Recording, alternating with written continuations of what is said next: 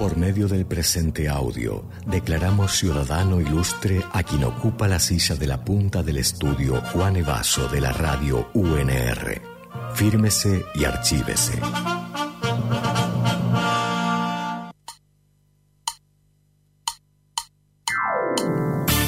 Nuestra ciudadana ilustre del día es Rosarina Titiritera, directora de teatro. Durante 30 años enseñó actuación en teatro y en cine en muchas escuelas de Argentina, Uruguay, Cuba, Brasil, República Dominicana y México. Hizo documentales, obras de teatro y libros para chicos y grandes. Es mamá y feliz abuela de cuatro nietos que la tienen contando historias y jugando cada vez que puede. Nuestra flamante ciudadana ilustre es Mónica Dicepola y está de estreno. Este sábado presenta su libro Abuelas Vietnamitas en la Feria del Libro de Rosario y nosotros le damos la bienvenida y la felicitamos por su nuevo título de Ciudadana Ilustre. ¿Qué tal, Mónica? ¿Cómo estás? bueno, muchas gracias por este título tan pomposo. Así somos, pomposos. Muy bien, muy bien. bueno, Mónica, gracias por venir. Nos encanta eh, poder eh, conocerte en persona. En principio, bueno, eh, queríamos charlar un poco con vos. En general, esta sección es para, para charlar en profundidad y en extensión también. Bien. En relación a bueno, la, vida eh, y las carreras de, nuestros ciudadanos y ciudadanas ilustres. Así que bueno, empezar por preguntarte cómo fue mm, para vos, en qué momento encontraste la o definiste que querías estudiar teatro eh, o pensar que las artes podrían ser un, trabajo en principio, ¿no? Sí, podría decirte que desde niña me gustaba, bla, bla, bla, pero no, no, no fue así.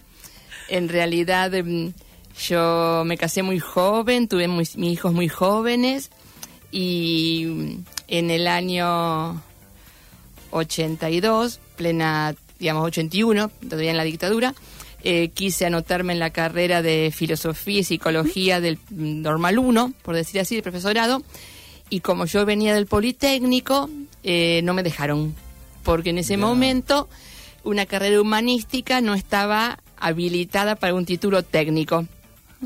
Yo ya tenía mis tres niños que ya podía dejarlos, digamos, irme a estudiar, entonces quería hacer algo y después de esa bajón de no poder estudiar filosofía, eh, iba caminando por calle Córdoba con el cochecito con mi beba y vi un cartel de esos de tipo pizarrón, de dos patas así, en Córdoba Casimitre, que decía profesorado de títeres. Y estaban las materias, había literatura, plástica, filosofía, sociología. Entonces subí, me acuerdo la imagen con el coche, esa escalera larga de calle Córdoba, y me escribí, eh, sin tener idea ni de los títeres, ni del teatro, ni de nada. Y bueno, y ahí cambió mi vida, creo realmente. Porque... Así que arrancaste, o sea, tu, tu conocimiento de los, del teatro y de los títeres fue en plena carrera. Fue de adulta. O sea, claro, yo no tenía ninguna cosa previa no me gustaban los títeres, no, no, no tenía ninguna cosa en particular por el teatro ni nada. Era simplemente un lugar donde había materias que me interesaban. Claro, te gustaban las temáticas. Claro, y al poco tiempo, eh, bueno, nada, fue un grupo maravilloso donde estaba Laura Copelo. Eso, ¿con qué y con quiénes te encontraste en esa escuela de teatro? Sí, con María Seña Fernández, sobre todo con Laura Copelo, con la que después tuvimos La Manzana, el grupo de títeres, el teatro. Y bueno, y fue empezar a, también coincidió por supuesto con que eh, empezaba la democracia claro. al año siguiente, ¿no? Entonces fue realmente todo con mucha pasión, entusiasmo, muchas ganas de hacer cosas, de proyectar. Así que bueno, mis tres hijos que eran chiquititos, eh, de algún modo también se terminaron de criar ahí en esos, en las terrazas de Córdoba y Mitre, mientras nosotros ensayábamos y ellos deambulaban por toda la manzana de terraza en terraza. Y así fue como empecé. Imagino ese momento como, eh, o me cuesta imaginarlo en verdad, ese momento de decir, se viene la democracia, vos lo decís así tan natural como, bueno, se no sé, ¿qué sentía? Se, se abre un nuevo una nueva forma de la Argentina, una nueva forma del mundo para ustedes? ¿O iba a haber nuevas posibilidades laborales? ¿Cómo? Sí, obviamente, digamos. En, mi caso particular yo siempre digo que yo hice mi, mi exilio interno, porque, bueno, mi papá era militante, yo también, y cuando empieza la dictadura, eh, mi primer hijo nace en el 77. Yo durante cinco años eh, estuve en mi casa criando niños. ¿No? Fue como la decisión de, de meterse hacia adentro y bueno, fue eso lo que por suerte pude hacer, digamos, ¿no? Encontraste Entonces, resguardo en esa vida sí, familiar. Totalmente, sí, sí, porque bueno, aparte la militancia cada vez era más complicada. Eh, entonces fue como un exilio adentro de mi casa. Yo esos cinco años me dediqué a estar con mis tres hijos, que fue buenísimo para mí como mamá porque, bueno, trabajaba algunas cosas, pero generalmente estaba muy metida en mi casa y eso me permitió estar con ellos esos primeros años, que es como hermoso poder estar Total. ahí cerca, ¿no? Eh, y en el 82 la sensación fue esa, empezar a, a sacar la cabeza, a volver a salir, a volver a reencontrarse con gente, a recuperar lo colectivo, porque creo que en realidad lo que la dictadura hizo, además de todos los desastres, por supuesto, económicos y demás, simbólicamente destruyó la posibilidad de lo colectivo, del, del, del conjunto, del, Claro. del- de lo con otro, digamos, ¿no? Entonces el 82 sí fue mm, una cosa, mm, se me pone la piel de gallina, te juro, mira, yo, nosotros estábamos, la escuela de teatro quedaba en Córdoba y Mitre, en la planta alta, donde estaba el gallo azul en una época, y ahora- ahora está abandonada. Eh, y nosotros salíamos al balcón de que daba calle Córdoba y veíamos eh, para las distintos cierres de campaña, marchas, qué sé yo, esos últimos meses. Eh, y era maravilloso porque era volver a ver la gente en la calle, ¿no? Y eh, fue una cosa, mm, bueno, muy, muy potente, digamos. Fue muy. Creo que fue muy feliz esa época de la vuelta a la democracia, pero feliz posta, de decir, bueno, hay algo que es posible, lo recuperamos, no todos nos sentíamos de algún modo con mayor o menor razón, pero partícipes de ese logro, digamos, ¿no? Eh, de haber resistido, de no estar muertos, porque también lo que uno festejaba en esa otra democracia era que eso, que habíamos podido sobrevivir, Sí. ¿no? Entonces, Totalmente. bueno, fue como mm, un sí. Pienso, Mónica, también en todos esos momentos de, de creación colectiva, como decías vos, si, mm, bueno, cuál era el impulso, ¿no? Digamos, de, constru de crear también arte en, en grupos, con compañeros, con colegas, con pares, Sí. como entendían eso como un gesto político Sí. también, lo Ah, tenían claro. Sí, sí, sí, sí, absolutamente. Por lo menos eh, mi grupo, sí, sí. Eh, porque, mm, eh, digamos, no éramos todos tan jovencitos. Claro. Había, éramos varias que ya habíamos mm, entrado a los veintipico a la escuela. Eh, entonces, sí, teníamos clarísimo esto. Aparte, había a nivel general, qué sé yo, eh, militábamos en actores, en ayunas de actores, hacíamos cosas, eh, volvíamos a intentar recuperar eh, las instituciones, Sí. ¿no? Entonces, cada lugar, la escuela, una organización, eh, un club, Bueno, las salas de teatro. las salas de sí. teatro, obvio, todos eran lugares de, de recuperación, ¿no? Así que sí, sí, había una fuerte Conciencia. de del cambio, sí. Qué interesante. Estaba, bueno, estábamos repasando algo también de, de, de tu recorrido, también muy vinculado a la transmisión, ¿no? A la enseñanza. Eh, ¿Cómo pareció esa primera Mónica profe o maestra? ¿Cómo fue? ¿Cuál fue? ¿Te acordás cuál fue la primera clase así o taller que diste? En realidad no tiene nada que ver con me encanta, mejor. pero sí sé que cuando yo tenía nueve años, mi papá tenía un compañero de militancia que trabajaba en una fábrica y que tenía que rendir un examen para poder eh, subir un- a un cargo, digamos, Sí. a un cargo, no a un puesto. un- él era obrero y tenía que rendir. Y este muchacho tenía que hacer un examen de matemática y de lengua. Y entonces eh, mi papá me dijo si me animaba a ayudarlo. Ay, me encanta. Y yo tenía nueve o diez, digamos, no más que eso, Muy estoy chiquita. segura, muy chiquita. Y yo le dije que sí. Y estuvimos varias semanas, que el compañero de mi papá que tendría, no sé, 30 años, me imagino. Para mí era un señor grande, pero debía ser un muchacho. Claro. Eh, venía a las tardes, después que yo volvía de la escuela, y yo y hacíamos tareas. Yo le entraba cosas de matemática y de lengua, y rindió bien. Y así que fue como, y yo lo pienso digo, qué loca, ¿cómo? Qué loca yo y qué loca mi padre, Sí. ¿no? Este, pero sí, yo creo que fue mi primer eh, gesto docente y para mí es así como una marca en la vida. O sea, yo me encanta dar clases. Yo si algo disfruto y soy aparte soy así como muy zarpada. Yo vos me decís venía a dar clase a- dentro de una hora y yo me paro delante de quien sea y doy clase, digamos, ¿no? Como que hay algo que disfruto evidentemente en eso de dar clases. Y sí. tiene puesta en escena. Tiene puesta en escena, tiene puesta en escena, sí, Sí. tiene puesta en escena. Y mm, eh, Mónica, qué impresionante que, o sea, vos decís, bueno, te metiste en la carrera de en un momento sin conocer mucho, no sabías dónde estabas, Mm. pero estaba la efervescencia también de lo social que estaba pasando, tenía que ver con tu historia individual y después hiciste tú un carrerón, sí. porque empezaste a Hice construir cosas. empezaste a construir un montón de cosas, o sea, hasta participaste eh, con, en la manzana, digamos, eh, bueno, ¿cómo pasó eso? Porque de golpe, como, che, uy, en 10 años mirá todo lo que hice. Y qué sé yo, en la manzana fue porque con Laura Copelo dijimos, hagamos lo de títere, vamos a trabajar, qué sé yo.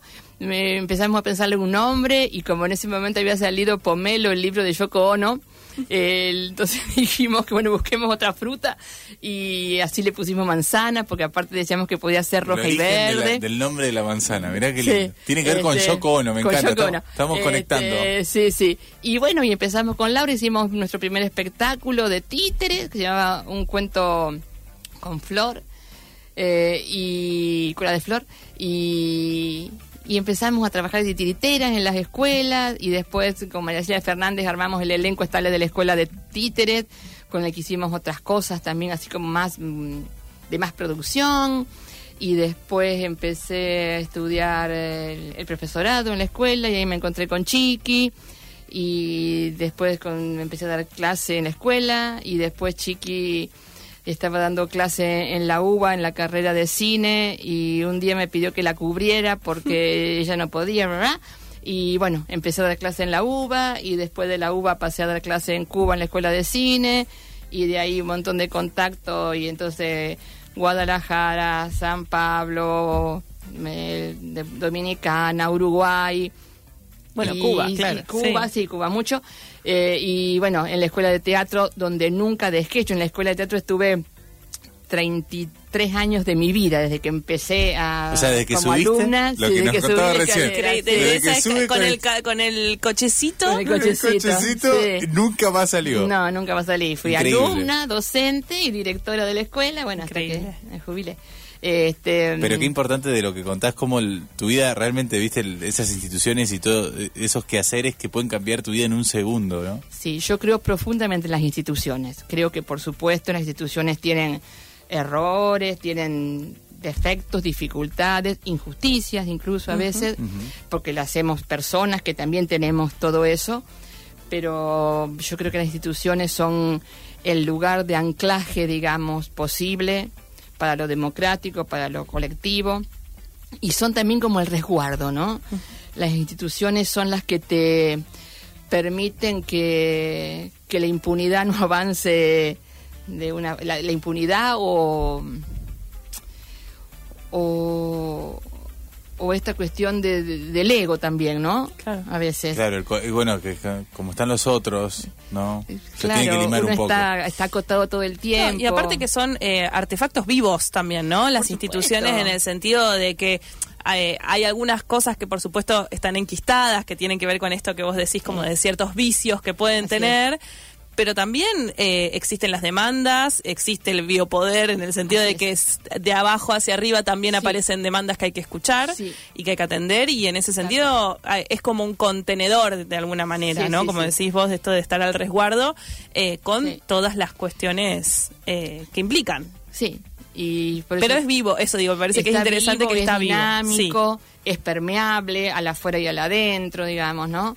Y las instituciones, eh, bueno, son lo que sostienen, me parece a mí, la, la posibilidad de, de- de generar cosas, de producir y demás, en, en lo artístico por lo menos también.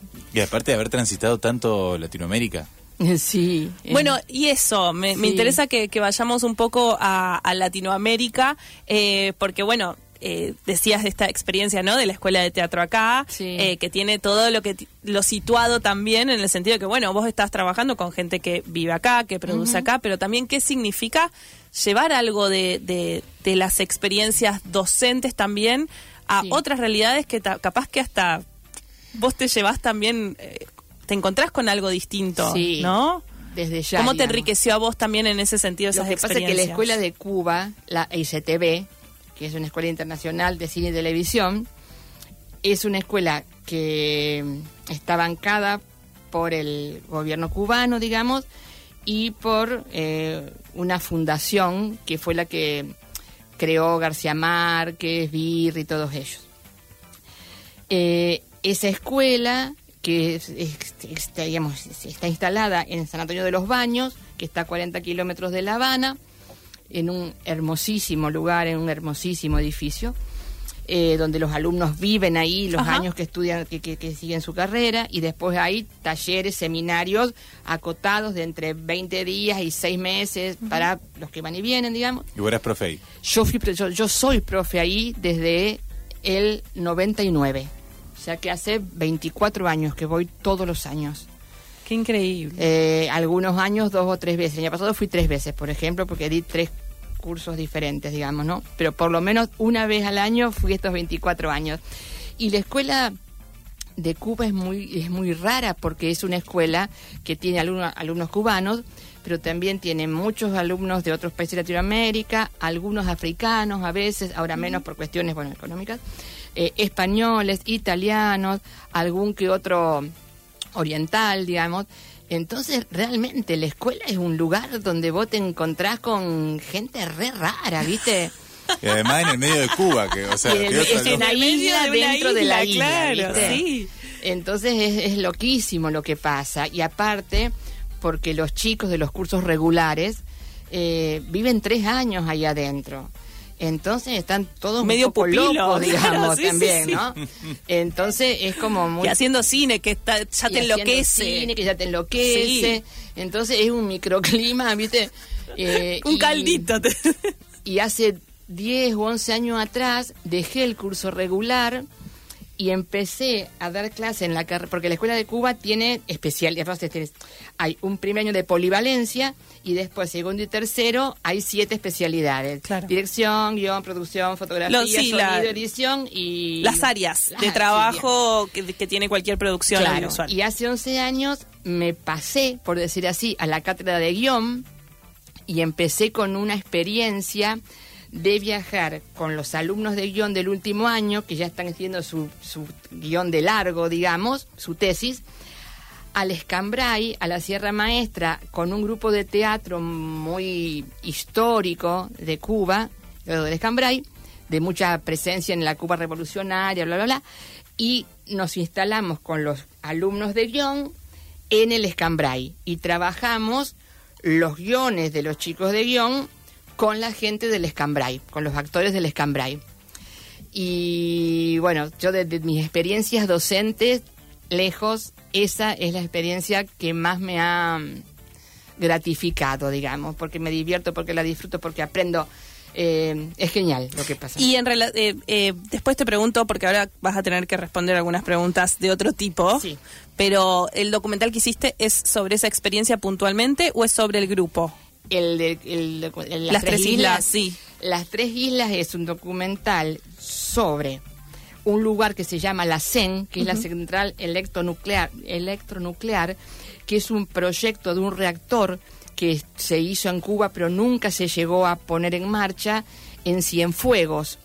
Eh, porque una de las veces que en el Escambray había habido un huracán y no pudimos ir al, al Escambray, fuimos con la gente de guion a un grupo de teatro que se llama La Fortaleza, que está cruzando la vía de Cienfuegos cerca del reactor.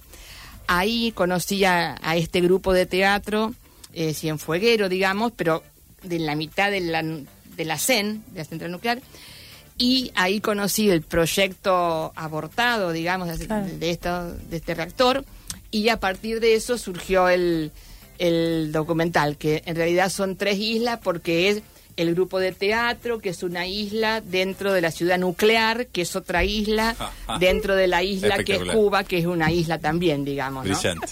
Hermoso. Brillante, brillante, Mónica. Está aquí con nosotros Mónica Disépola, pero bueno, ella es ciudadana ilustre de la República de Falso Vivo.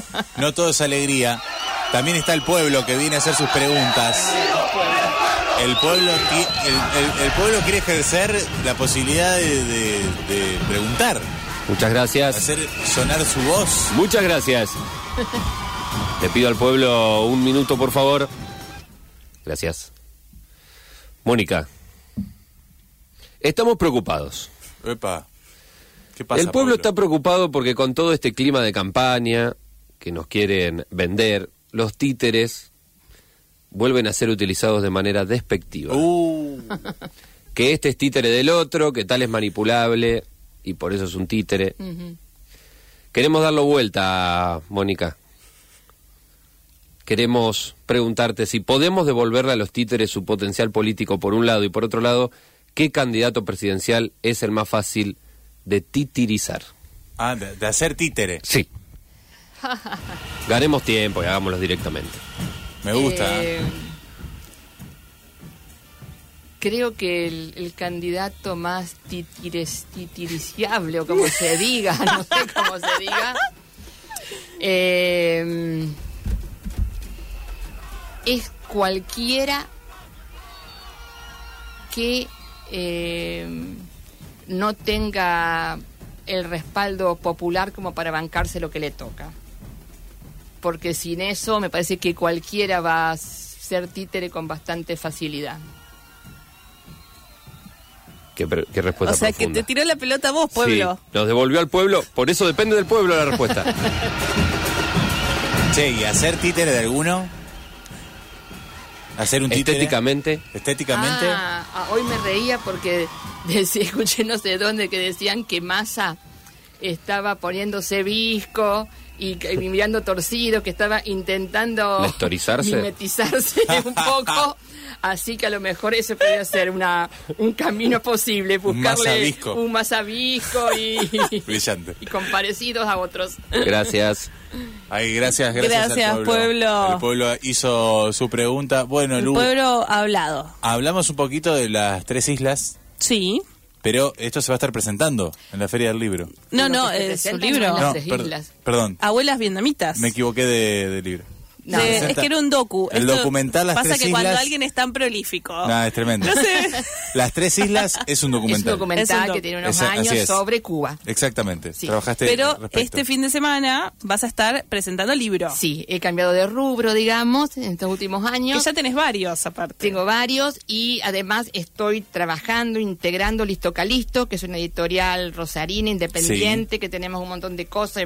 Precio, libros preciosos. Libros preciosos y que vamos a presentar la primer novela de Listo Calisto, que es una novela mía, que presentamos el sábado, 18 horas, en, la feria, por supuesto, que se llama Las abuelas vietnamitas y que es una novela que habla, intenta hablar de, de nosotros, de la vida, del amor, de la política, de la historia de una familia durante mm, cuarenta y pico, cincuenta años en este país eh, con algunas intrigas secretos de, una abuela de la que nunca se habla y que finalmente una nieta saca un poco a, flote, digamos, y de un viaje a Vietnam en busca de intentar entender algo de esa abuela y de esa historia media tapada.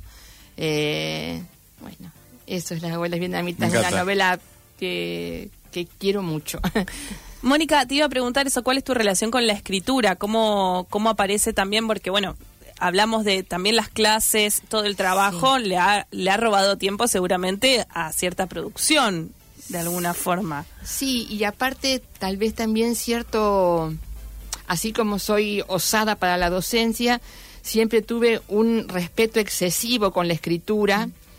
Creo que en demasía, porque recién hará 10, 15 años atrás, casi azarosamente me animé a escribir en un taller en el que estaba para servir café y la profe, que era Patricia Suárez, me dijo, pero ponete y escribimos también. Claro. Y yo no, yo no sé escribir. Y ahí, casi jugando y de metida, en un taller de Patricia empecé a escribir y, y descubrí que en realidad, no digo que sea fácil escribir, pero que también está bueno hacerlo, ¿no? Por Intentarlo y, eh, y que no es la academia, la escritura.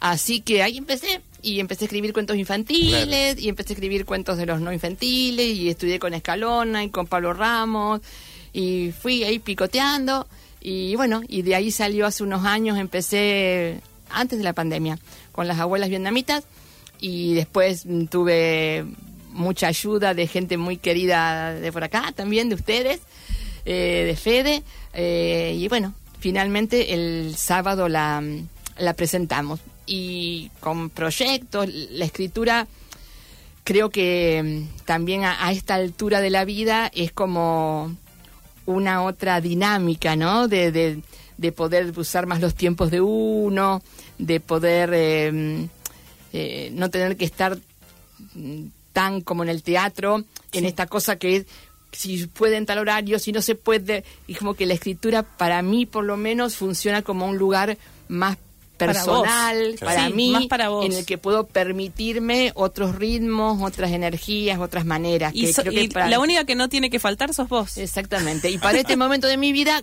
Te creo viene que es lo que bien. me viene bien. Sí, sí. Mónica, te agradecemos muchísimo que hayas pasado por Gracias Falso a Vivo. Un placer. Igualmente, los esperamos a los que quieran ir el Eso. sábado a las 6 y bueno, el libro va a estar después en las librerías de Rosario. Claro que Así sí, y ya se debe conseguir en la feria. Sí, en las ferias ya está. Eso, ya está. eh, listo que listo está en el tercer, piso, en el stand colectivo de Editoriales Rosarinas. Perfecto. Gracias. Muchas gracias.